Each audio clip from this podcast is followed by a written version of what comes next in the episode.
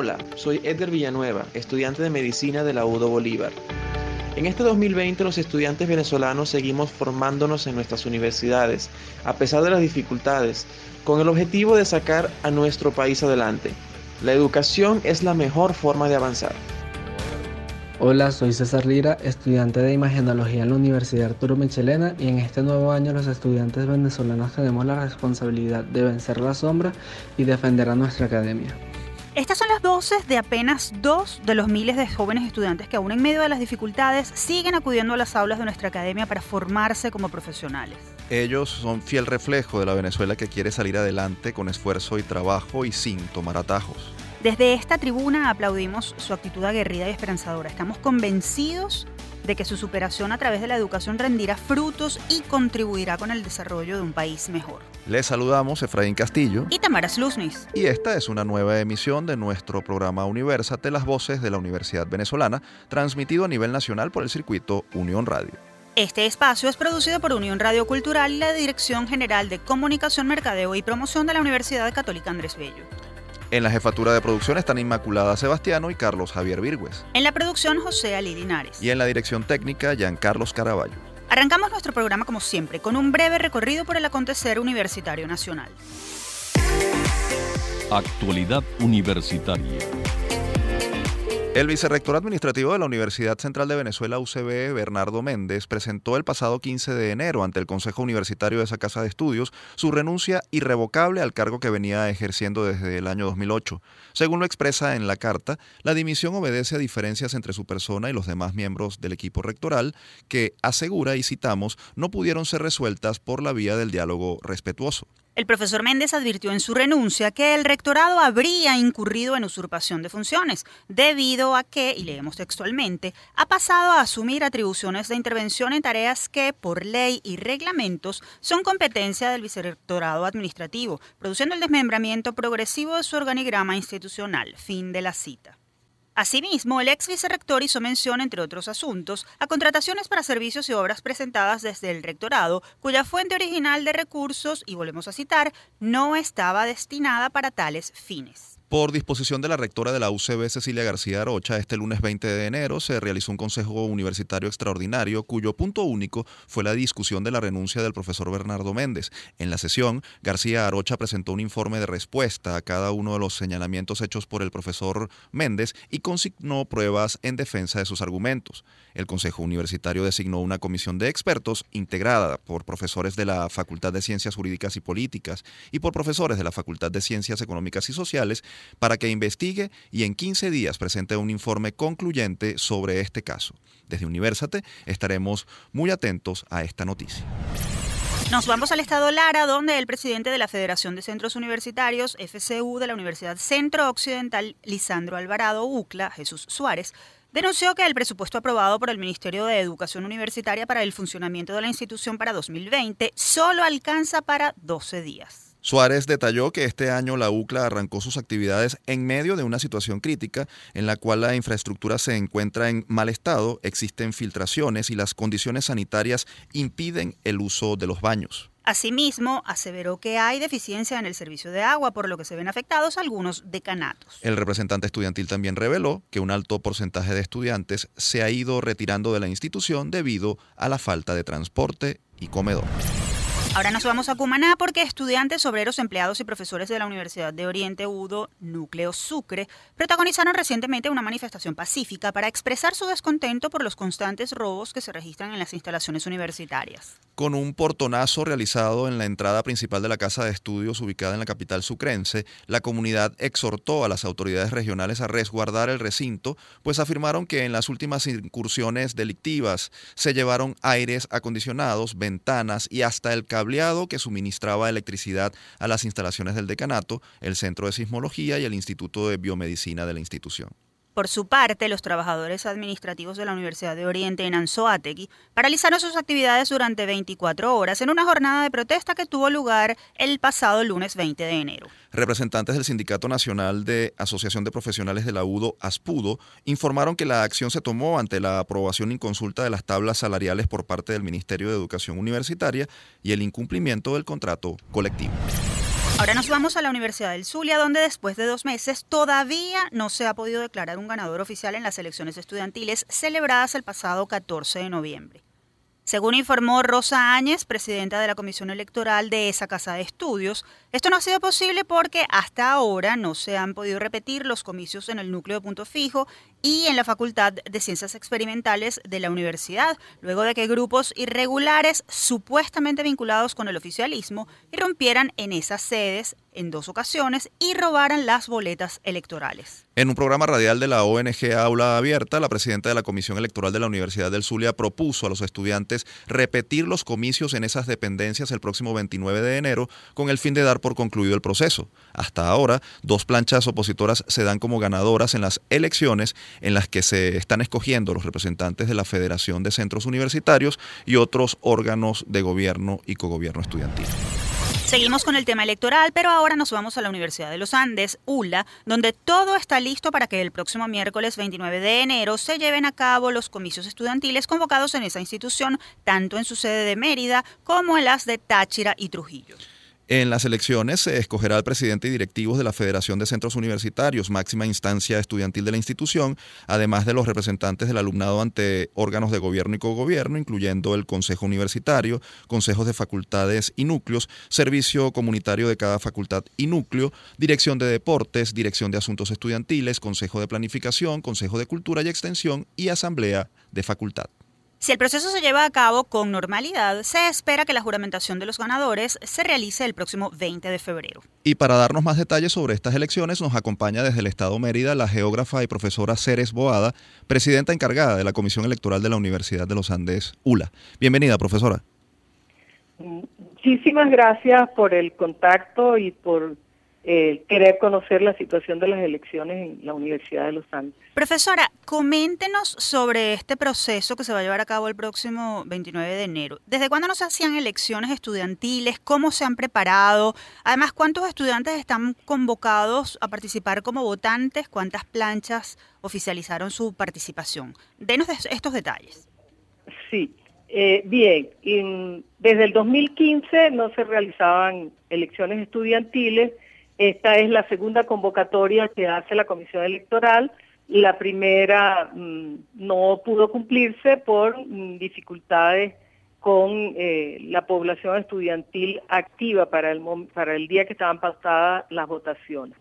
Eh, en cuanto a la que estamos desarrollando, bueno, hemos tenido eh, múltiples dificultades, pero todos esos obstáculos se nos han convertido en un reto a superar dificultades que van desde eh, no tener eh, la posibilidad de acceder a, la data de los estudiantes, que nos las debía remitir la, eh, en la Oficina Central de Registros Estudiantiles, porque los problemas técnicos han sido bastante grandes, no tenemos internet muchas veces, los servidores se dañan por los problemas con electricidad, pero este, hemos ido superando y hemos tratado de que nuestros estudiantes puedan tener acceso a la información y a los documentos que se requieren para poder formalizar sus inscripciones.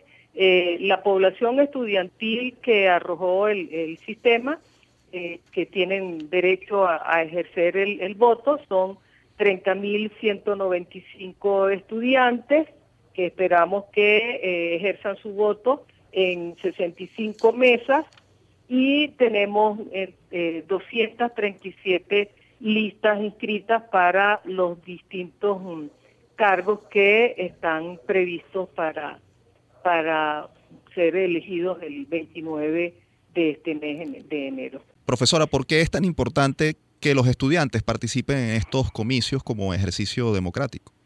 Bueno, eh, lo más trascendental para nosotros es que eh, se va a refrescar todo lo que tiene que ver con los organismos de cogobierno, porque en este tiempo pues los estudiantes han egresado y las instancias universitarias como consejo universitario, consejo de facultad, consejo de escuela, pues se han quedado sin representación estudiantil. Esto va a representar una renovación de los espacios de cogobierno y por supuesto también de gobierno para la ULA, es decir, SCU, y centros de estudiantes. Nosotros aspiramos y esperamos que esto traiga unos nuevos aires a nuestra academia. Tenemos la firme esperanza que esto va a representar una motivación. Profesora, e, este proceso mm, obviamente necesita de un plan de gastos. ¿Cómo han hecho ustedes con el tema presupuestario? Bueno, eso ha sido otro drama. La Comisión Electoral, igual que las restantes dependencias universitarias, pues no han tenido presupuesto. Era absolutamente irrisorio. Pues hemos tenido que recurrir a la contribución de todas las facultades ha sido difícil para ellos también, aún no logramos tener la cantidad de papel que necesitamos para imprimir boletas, actas, eh, libros de, de los registros para el acto de la votación, pero contamos con que va a haber una respuesta y vamos a tener todos los el papel suficiente para cumplir con esa actividad. Hemos tenido que recibir apoyo con préstamos de equipos porque como la institución tiene mucho tiempo sin reponer los equipos, pues se han dañado algunos y hemos tenido dificultades para imprimir, para fotocopiar, entonces eh, hemos tenido que buscar el apoyo de otras instancias universitarias que han tenido la disposición de colaborar con, la Comisión Electoral. Profesora, nos queda un minuto. Hemos visto episodios lamentables de hechos irregulares de violencia en otros procesos comiciales como el de la Universidad del Zulia, donde tampoco o todavía no hay ganador después de dos meses de las elecciones. ¿Qué previsiones están tomando ustedes de seguridad para evitar que esto ocurra y qué llamado hacen a la comunidad universitaria ulandina? Bueno, eh, justamente ayer nos reunimos con los candidatos a la FCU para solicitarle a ellos que eh, toda la actitud que han tenido hasta estos momentos, que ha sido verdaderamente de tolerancia y de respeto entre ellos, el acto de inscripción fue sumamente demostrativo de que los estudiantes quieren celebrar sus elecciones y lo que esperamos es que esa eh, actitud se mantenga a lo largo de lo que nos resta y fundamentalmente para el día del acto de votación, que siempre es el, más álgido de todos, ¿no? Por supuesto siempre aparecen los, eh, los que denigran, los que dicen que hay actuaciones irregulares, etcétera. Esperemos que eh, se mantengan con la calma y con el compromiso con la institución y con sus elecciones, que son sus elecciones. Muchas gracias por atender nuestra invitación. Ustedes escuchaban a la geógrafa y profesora Ceres Boada, presidenta encargada de la Comisión Electoral de la Universidad de los Andes, ULA. Ahora es momento de hacer nuestra primera pausa. ¿Y qué tenemos al regreso? Al regreso, en nuestro próximo bloque conoceremos detalles de una interesante investigación que realizó la UCAP, la cual identificó 10 prácticas de excelencia educativa llevadas adelante por 13 de los mejores colegios de Caracas. De esto nos hablará el profesor José Francisco Juárez, decano de la Facultad de Humanidades y Educación de la UCAP y uno de los responsables del estudio. No se aparten, ya venimos con más de Universate. Recuerden que somos las voces de la Universidad Venezolana.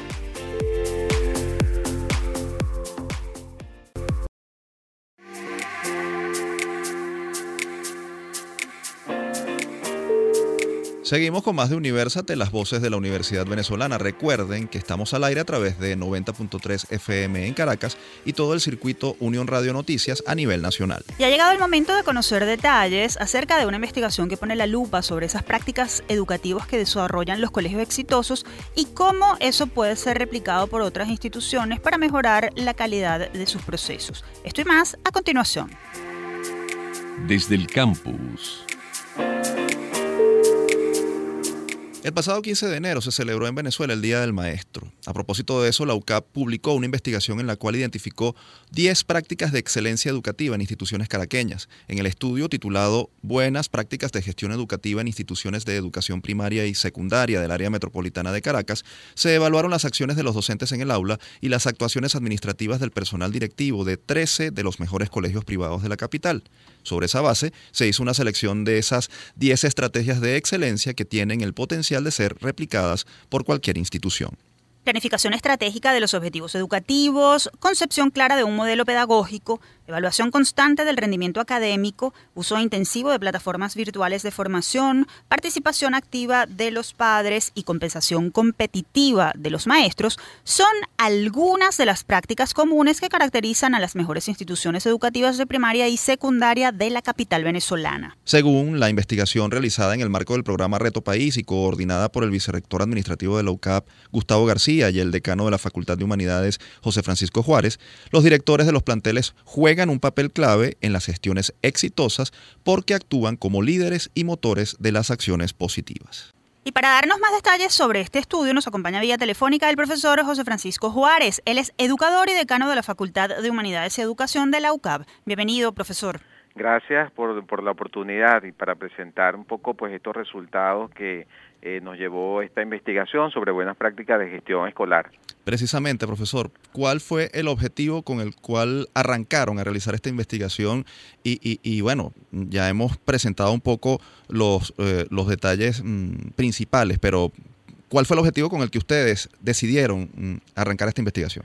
Sí, bueno, inicialmente nosotros quisimos describir cuáles eran las prácticas eh, relacionadas con todo lo que tiene que ver eh, con la gestión, bien sea académica o administrativa de las instituciones de educación media, ¿no? De, la zona metropolitana de Caracas, pero relacionados obviamente con los egresados de esas instituciones que eh, habían obtenido durante ya varios años los mejores resultados en la prueba de conocimiento que realizamos en la universidad. Es decir, nos llamaba la atención cómo estos estudiantes, de alguna manera, que salen bien evaluados en esta, en esta prueba, bueno, traen unos conocimientos, traen unas habilidades de estas instituciones que han estado durante varios años y hay algo precisamente que hacen estas instituciones que a nosotros nos interesaba conocer para primero compartir con otras instituciones de educación media, pero también como universidad para nutrirnos de esas experiencias y poder revisar nuestra propia planificación de cara a todo lo que es el sistema de formación y acompañamiento que nosotros hacemos en los primeros semestres.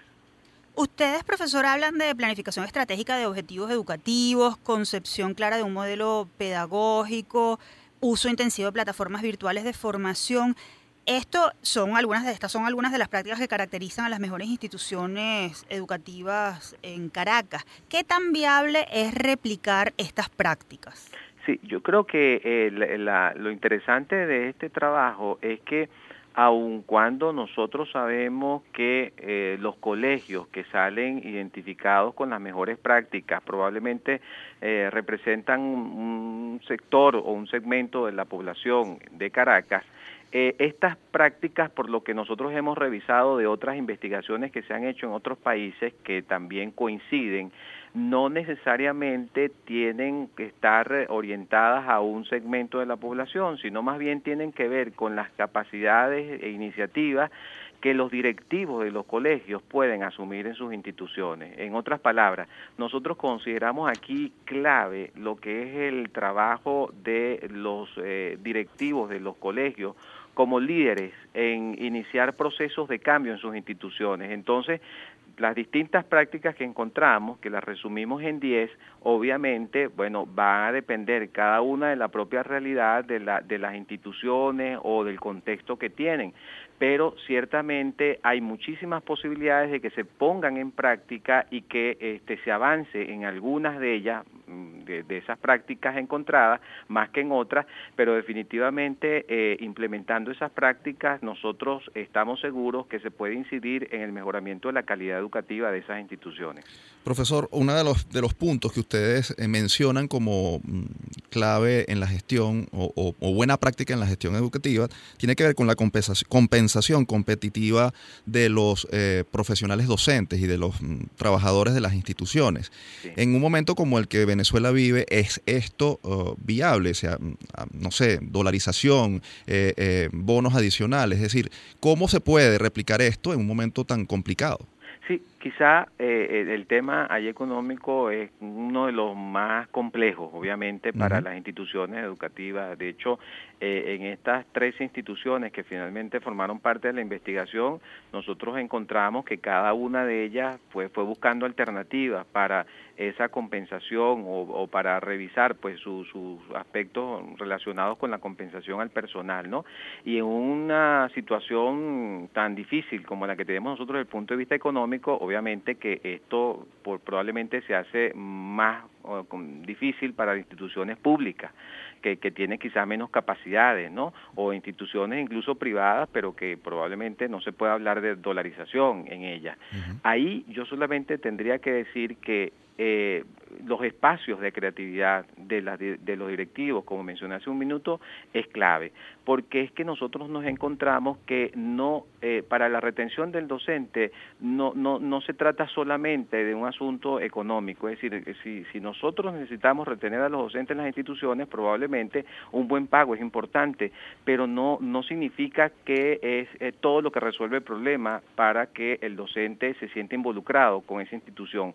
Pongo el caso de las escuelas de fe y alegría, que ciertamente, aunque no eh, aparecen reflejadas acá, nosotros sí sabemos y tenemos experiencia de estas instituciones que tienen unas prácticas que podemos decir son, digamos, abiertas a otras posibilidades para mantener a estos docentes eh, involucrados con la institución. Es decir, esta, eh, el tema económico, por supuesto, es importante, pero también hay que pensar que estas instituciones tienen otro tipo de compensaciones para estos docentes. Por ejemplo, nos encontramos con apoyos para eh, lo que es un programa de formación permanente con estos, con estos docentes. Nos encontramos con que hay espacios de reflexión o de convivencia o de otro tipo de trabajo para estos docentes. Entonces no es eh, exclusivamente el tema de, bueno, la compensación que puede, que puede darse en dólares en algunas instituciones porque tienen esa, esa posibilidad, porque tienen el apoyo de los padres y representantes, sino que también en estas instituciones hemos visto cómo ellos han conseguido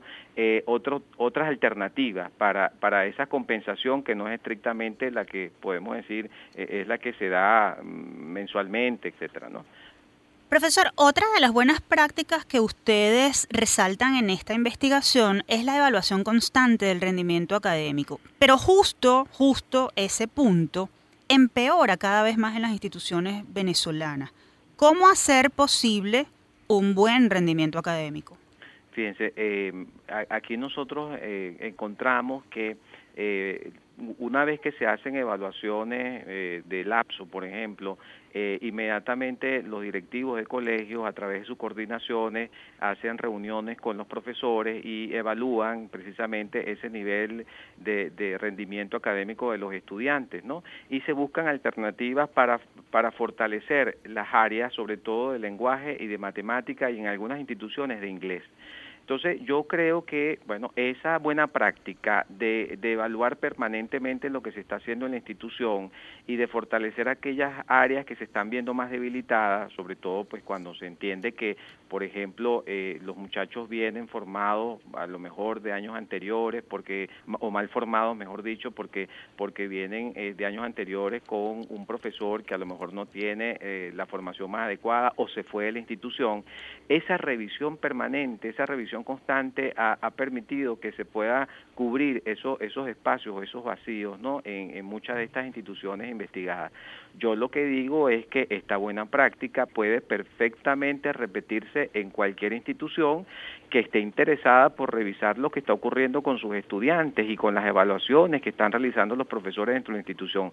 Para eso no se necesita ni mucho dinero, ni digamos, ni, ni, ni invertir en muchas cosas, sino tener el espacio eh, dentro de la institución para reunirse con los profesores, para revisar cuál es el promedio que tienen los estudiantes en distintas materias, cuáles son las deficiencias encontradas en algunas áreas y proponerse un plan de atención o de reforzamiento en esas áreas o en esos temas donde hay mayor dificultad con los estudiantes. No, eso creo que es una buena práctica que cualquier institución educativa, a pesar de, la situación en la que nos encontramos nosotros en, la mayoría de las instituciones públicas del país, eh, que se puede realizar sin mayores inconvenientes.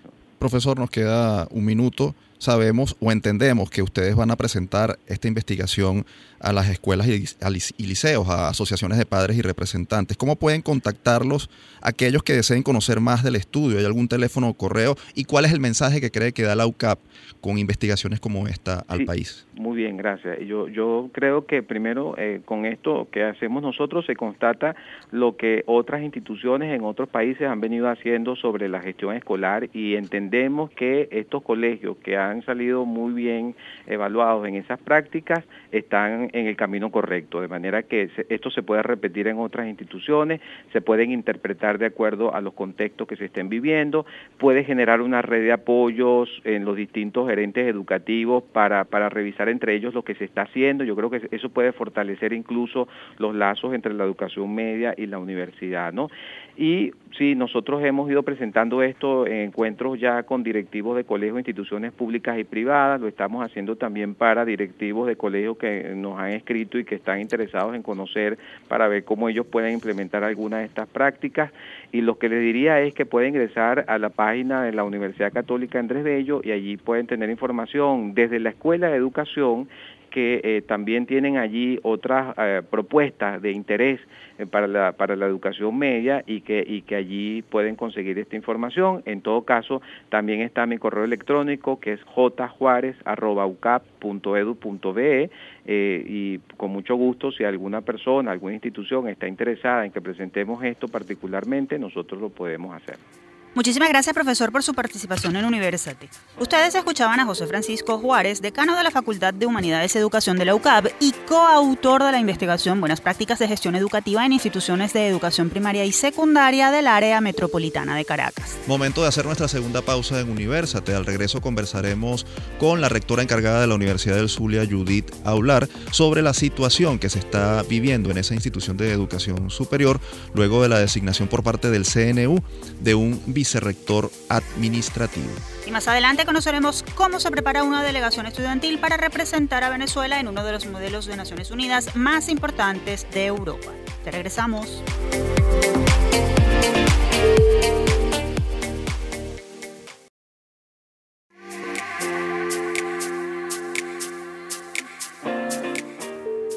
Seguimos con más de Universate. Les recordamos que todos los episodios de nuestro programa están disponibles como podcasts en la plataforma iVoox. Allí pueden buscarnos como Producción Universate. Y ahora vamos a conversar sobre la situación que se está viviendo en la Universidad del Zulia, luego de que el Consejo Nacional de Universidades designara como vicerrector administrativo al profesor Clotilde Navarro, pese a que este consejo, al que el Consejo Universitario de esta institución ya ha ratificado a la profesora María Auxiliadora eh, Artigas como vicerrectora administrativa. Y para comentarnos sobre este caso tenemos como invitada vía telefónica a Judith Aular. Ella es la rectora encargada de la Universidad del Zulia.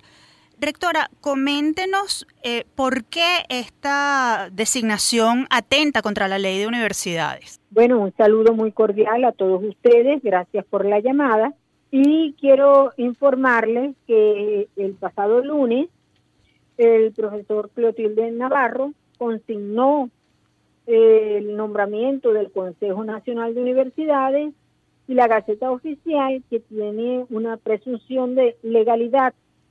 Nosotros somos muy respetuosos de la institucionalidad y en el mes de diciembre el Consejo Universitario que tiene la potestad de la falta de alguno de, de sus autoridades, en este caso a través del artículo 26, numeral 20, en este caso, por la ausencia absoluta desde hace tres, cuatro años que murió la vicerrectora administrativa, el Consejo Universitario nombró a un vicerrector administrativo encargado interino hasta que se realizaran las elecciones. Y tenemos eh, eh, se ha manifestado que hay una ausencia absoluta por parte del vicerrectorado administrativo y eso es falso, porque desde el 2018 el Consejo Universitario por unanimidad aprobó la designación de la doctora María Artigas según el artículo 26, numeral 20, y que le compete al Consejo Universitario. quiero manifestar que eso no es competencia del Consejo Nacional de Universidades y la universidad va a seguir y a continuar la vía jurídica. Yo recibí la consignación y eh, tanto de la comunicación emanada por el doctor Clotilde Navarro, que es miembro de la comunidad universitaria, eh, y será enviada a, él también consignó la Gaceta Oficial en original, donde se le designa por el Ministerio del Poder Popular para la Educación Universitaria, se le designa como vicerrector administrativo de la universidad, vicerrector administrativo interino de la Universidad del Sur. Ahora, profesora, ¿qué ocurre, qué ocurrirá si, si, si ustedes deciden eh, continuar eh, con la ratificación de la, como han, como han mantenido hasta ahora, con la eh, ratificación de la profesora Artigas como vicerrectora administrativa. Es decir, el profesor eh, Clotilde ha podido hasta ahora asumir las funciones que, que, está haciendo la comunidad universitaria, bueno, para, para, para evitar este posible choque de trenes que pudiera producirse. Bueno, tuvimos una reunión, una eh, con los medios de comunicación, una conferencia de prensa esta misma semana con el Consejo Universitario y todos los miembros de la comunidad y gremios de la institución, bueno, informándole cuál es la situación legal que se presentó el día que eh, consignaron estos documentos. El Consejo Universitario seguirá sesionando de carácter ordinario y se va a tratar este punto esta misma semana para en conocimiento y estudio y decisión del cuerpo del Consejo Universitario quien tiene esa atribución. Eh, ¿cómo ha, cómo, ¿Cuál ha sido la, el comportamiento del profesor Clotilde Navarro ante esta polémica que se ha generado por su designación por parte del CNU? Bueno, el profesor Clotilde Navarro es un miembro emérito de la Universidad del Zulia, que es representante de los profesores en el Consejo Nacional de Universidades. Es doctor, cumple con todos los requisitos. De manera muy respetuosa, pues él vino acompañado con un sector, sectores estudiantiles, gremios y otras personalidades, y consignó estos documentos eh, esta semana. Lo que pasa es que ellos se retiraron de sin ningún problema, se hizo la consignación, pero lamentablemente en ese mismo momento eh, fue notificada la universidad por parte de la gobernación del estado Zulia, donde se consignó un documento por parte de la eh, eh, estaba el, la la doctora Rebeca del Gallego, eh, actuando en carácter de Procuradora General del Estado Zulia, consignando un documento también para que se tomara en, eh, en cuanto a la instalación de la nueva autoridad, de carácter obligatorio para el día ese día del ciudadano Clotilde Navarro. Por lo tanto, esta comunicación que fue enviada por parte de la gobernación no tiene ninguna validez, ya que nosotros somos una universidad autónoma este y que somos la universidad, según la ley y los reglamentos, que toma sus decisiones. Profesora, ¿temen ustedes que se produzca una intervención de la Universidad del Zulia ante estos actos que vienen ocurriendo contra esta institución y bueno, que sabemos se han repetido en otras instituciones de, de alguna otra manera, pero ¿temen ustedes en el caso de la Universidad del Zulia una intervención? Bueno, la Universidad del Zulia, mira, de temer, este, se puede, porque tenemos una situación país conocida por todos ustedes, de tal manera que la universidad se está fortaleciendo a lo interno y haciendo también un llamado a la comunidad, a la simpatez, de todos los miembros, tanto de los representantes del Consejo Nacional de Universidades, del Ministerio del Poder Popular para la Educación, Ciencia y Tecnología, a todos llamándolo a la sensatez para que este, se respete la autonomía universitaria, los reglamentos y la normativa que se maneja. O sea, que en estos momentos, como está la situación del país, ese es el llamado que yo hago, llamado a la sensatez y al respeto de la autonomía universitaria. Tal y como está la situación, ¿cree usted que haya, que, que se produzca una pronta solución y además en buenos términos? Bueno, este, en estos momentos, en, estas, en estos días, tendremos que tener una solución ya, porque la universidad va a mantener por su posición que fue aprobada por unanimidad y si hay que ver en, ir a las vías jurídicas, lo vamos a realizar. Profesora, el llamado que le hace a la comunidad universitaria de la Universidad del Zulia. Bueno, es un llamado de alerta, un llamado de que estemos todos comprometidos, que estemos atentos, que eh, seamos una sola comunidad, que asumamos este compromiso con los gremios, profesores, empleados, obreros y especialmente nuestros egresados, no solo en Venezuela, sino fuera del país, estén pendientes de que la Universidad del Sur es una universidad autónoma y que representa a la universidad más importante del occidente del país. El lapso para las elecciones de las autoridades rectorales, eh, eh, tras la decisión del Tribunal Supremo de Justicia en el pasado mes de agosto, está por vencerse. ¿Cómo se preparan ustedes para enfrentar esta situación que se avecina? Bueno, esto hay una situación que prácticamente no, no tenemos información, porque eso se aprobó y se dijo en el Consejo Nacional de Universidades que ellos darían la fecha de la realización de las elecciones. Y para ese momento no se han dado las fechas de elecciones universitarias en ninguna universidad del país. Entonces nosotros estamos esperando cuál es la fecha que se le va a designar a la Universidad del Zulia, pero en este caso te puedo decir que la Universidad del Zulia se está preparando con un reglamento, ¿verdad?, para esas elecciones. Y esperamos que en un máximo de tres meses se puedan hacer las elecciones como lo establece la ley y los reglamentos de la universidad. Y especialmente nuestra universidad, que es una universidad autónoma, está claro cómo se establecen los procesos para ese tipo de, de elecciones. Profesora Judith Aular, muchísimas gracias por atendernos en Universa. Te estaremos muy pendientes de lo que ocurra en esa institución, tanto con el tema de las elecciones como con el tema de la designación del vicerrector administrativo por parte del CNU. Ustedes escuchaban a la profesora Judith Aular, rectora encargada de la Universidad del Zulia. Y después de esta interesante entrevista vamos a cambiar radicalmente de tema porque nos adentraremos en una sección de curiosidades que revela el lado tenebroso de las universidades en el mundo. ¿Quieren saber más y de qué se trata? Pues disfruten de nuestro próximo segmento. Supersticiones y mitos universitarios. ¿Sabían ustedes que una universidad de la India imparte estudios sobre posesiones demoníacas y fantasmas?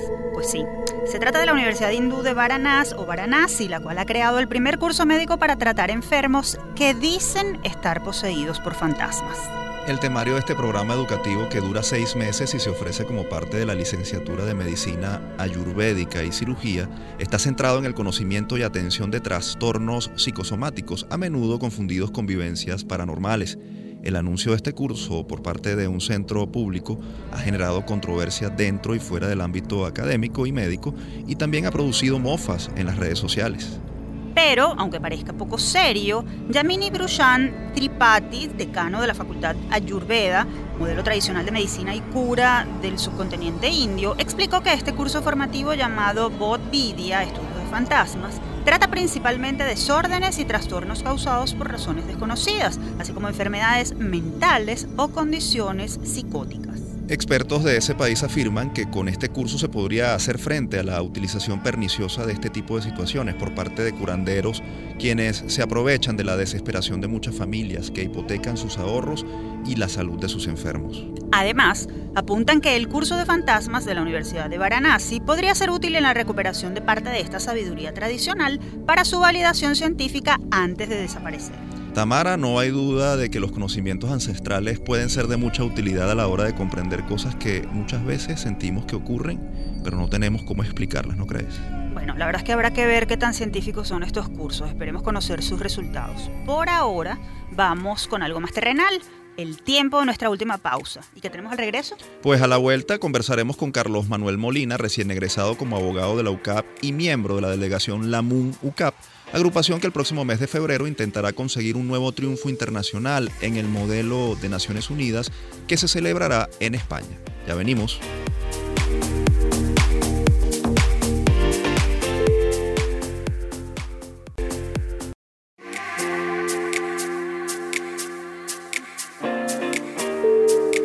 Seguimos con la última parte de Universas de las Voces de la Universidad Venezolana. Recuerden que pueden seguir la transmisión de nuestro programa a través del portal www.unionradio.net.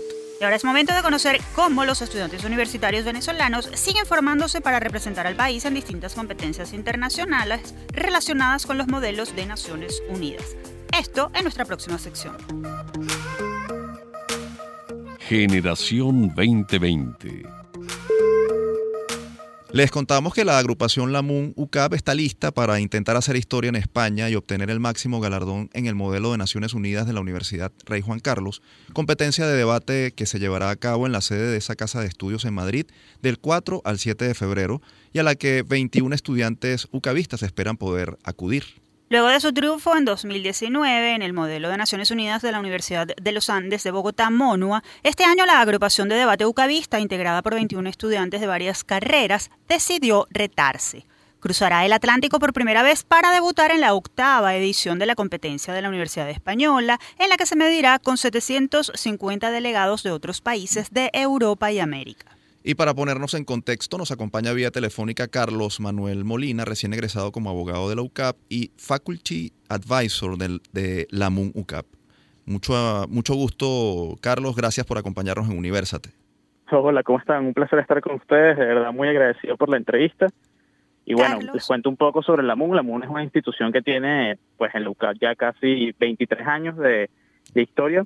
Y bueno, nos dedicamos básicamente a competir en eh, competencias internacionales como MONUA, como anteriormente dijeron, y bueno, este año decidimos pues plantearnos un nuevo reto en Madrid y como bien dijeron, em, pues cruzar esas fronteras eh, para no solamente representar a a Venezuela, sino pues también a nuestra casa que tiene una trayectoria increíble en estos 23 años de, de historia.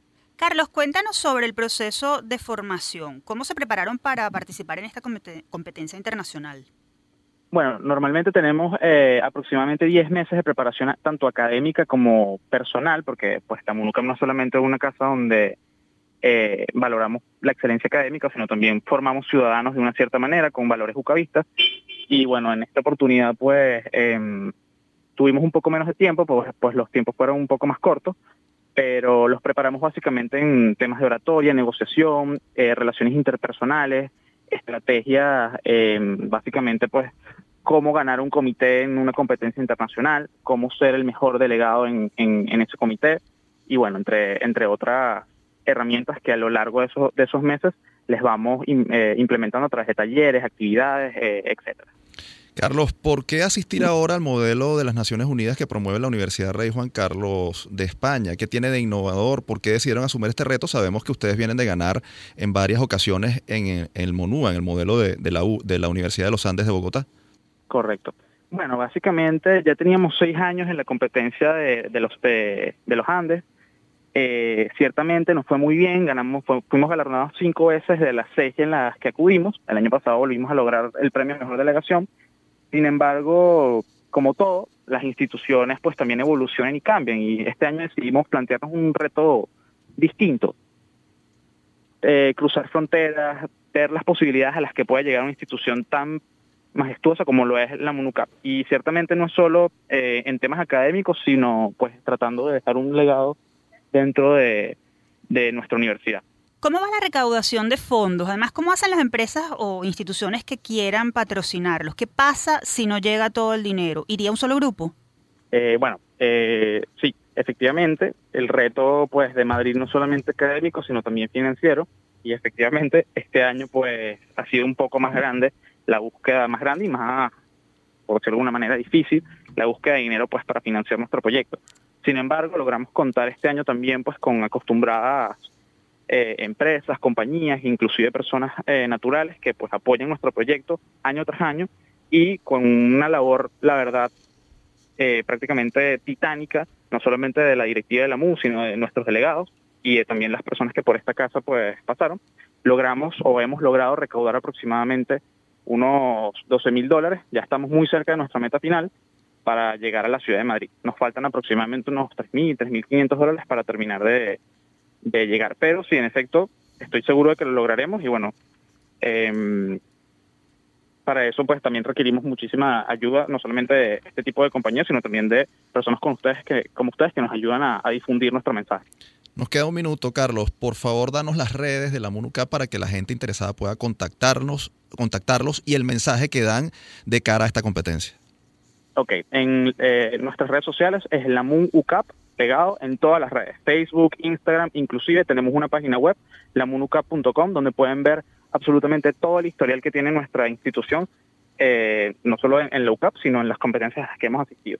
Y bueno, un mensaje final que dejarles es que realmente nuestra institución es algo que forma personas y ciudadanos dentro de Venezuela y que realmente es algo por lo que muchísimos estudiantes de UCAP apuestan año tras año, sabiendo que las riendas de, de nuestro país están en manos de personas como las que pasan por este tipo de instituciones de Naciones Unidas, eh, sociedad de debate, voluntariado y todo este tipo de, de, actividades que forman líderes para pues el futuro de nuestro, de nuestro país y por supuesto del mundo. Agradecido, Carlos, por, por tu tiempo, agradecidos acá en Universate porque nos hayas acompañado y les deseamos todo el éxito en esta competencia. Ustedes escuchaban a Carlos Manuel Molina, abogado egresado de la UCAP y Faculty Advisor de la MUNUCAP, agrupación ucavista que participará del 4 al 7 de febrero en el modelo de Naciones Unidas de la Universidad Rey Juan Carlos de España. Momento de despedirnos, no sin antes compartir con ustedes nuestra acostumbrada frase. En esta oportunidad, a propósito de la conmemoración el pasado 23 de enero del 62 aniversario de la caída de la dictadura de Marcos Pérez Jiménez. Uno de los problemas fundamentales de los gobiernos militares en Latinoamérica es la sucesión. Cuando el liderazgo debe ser sustituido, se presentan fracturas dentro de esa facción militar gobernante y los gobiernos terminan desmoronándose. Eso ocurrió el 23 de enero de 1958. Esta reflexión, muy pertinente por cierto, pertenece a Elías Pino Iturrieta, escritor, profesor universitario e historiador venezolano. Además, individuo de número de la Academia Nacional de Historia, a la cual se incorporó el 27 de febrero de 1997. También fue director del Instituto de Investigaciones Históricas de la UCAP. Ahora sí es momento de despedirnos. Les recordamos que este espacio fue producido por Unión Radio Cultural y la Dirección General de Comunicación, Mercadeo y Promoción de la Universidad Católica Andrés Bello. En la jefatura de producción estuvieron Inmaculada Sebastiano y Carlos Javier Virgües. En la producción, José Ali Linares. En la dirección técnica, Giancarlos Caraballo. Y en la conducción, quien les habla, Tamara Slusnis y Efraín Castillo. Hasta la próxima.